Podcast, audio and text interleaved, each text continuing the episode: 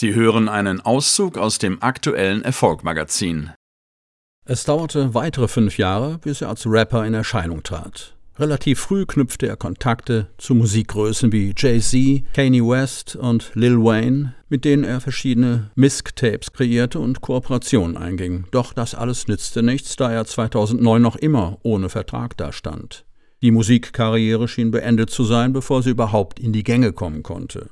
2009 veröffentlichte er jedoch die Single Best I Ever Had, die zum Hit in den USA avancierte. Danach gab es sogar einen Bieterstreit mehrerer Labels, um dem jungen Künstler einen Vertrag anzubieten. So schnell wendet sich das Blatt. Endgültiger Durchbruch. Dass daraus keine musikalische Eintagsfliege werden würde, wurde in den kommenden Jahren dann relativ schnell klar.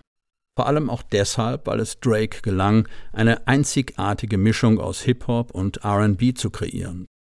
2010 folgte dann das erste Album mit Gastauftritten von Jay-Z, Alicia Keys, Nicki Minaj und vielen anderen Künstlern. Mit diesem Werk krallte er sich mit über eine Million verkauften Tonträgern die Nummer 1 in den USA. Vom vertragslosen Rapper zum absoluten Superstar innerhalb eines Jahres. Not bad. Auch die darauffolgenden Alben enttäuschten nicht und reihten sich an die Spitze der weltweiten Charts. The Scorpion sticht. Im Juli 2018 gelang Drake mit dem Album Scorpion etwas, das noch keinem Künstler bisher gelang. Er übertraf damit sogar die Beatles, die 54 Jahre vorher diesen grandiosen Rekord aufgestellt haben. Denn alle 25 Tracks des Albums waren in den Billboard 100 Charts vertreten.